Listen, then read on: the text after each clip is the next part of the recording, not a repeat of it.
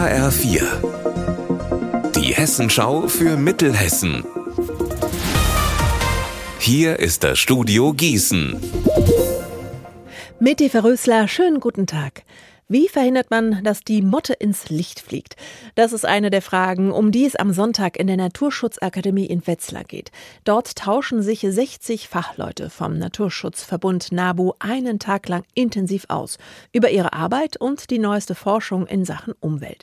Mit auf der Agenda der Vogelbestand in Gießen, die Sauberkeit der Nidder und die Wasserwirtschaft im Vogelsberg. Mehr von Alexander Gottschalk. Heißestes Thema ist aber die Lichtverschmutzung.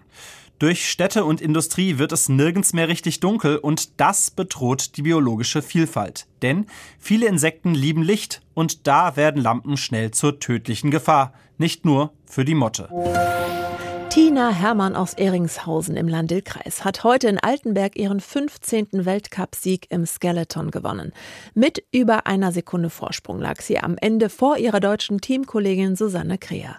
In Altenberg war es bereits Hermanns dritter Weltcupsieg. Die Bahn scheint der 30-Jährigen zu liegen. Ja, definitiv. Sie gehört definitiv mit dazu. Ich fahre hier sehr, sehr gerne. Ich mag das hier. Äh, hier sind auch immer Top-Bahnbedingungen. Also hier hat man eigentlich niemals Probleme mit Schlägen oder irgendwas. Ähm, die Bahncrew ist hier einfach der Wahnsinn und dann macht es einfach riesig Spaß hier. Sie ächzt, dampft und hat mehr als eine Pferdestärke.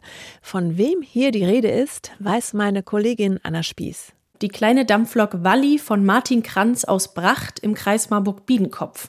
Morgen kann man sich das Modell auf dem Dorfplatz hinter der Kirche in Bracht anschauen und eine Runde Probe fahren.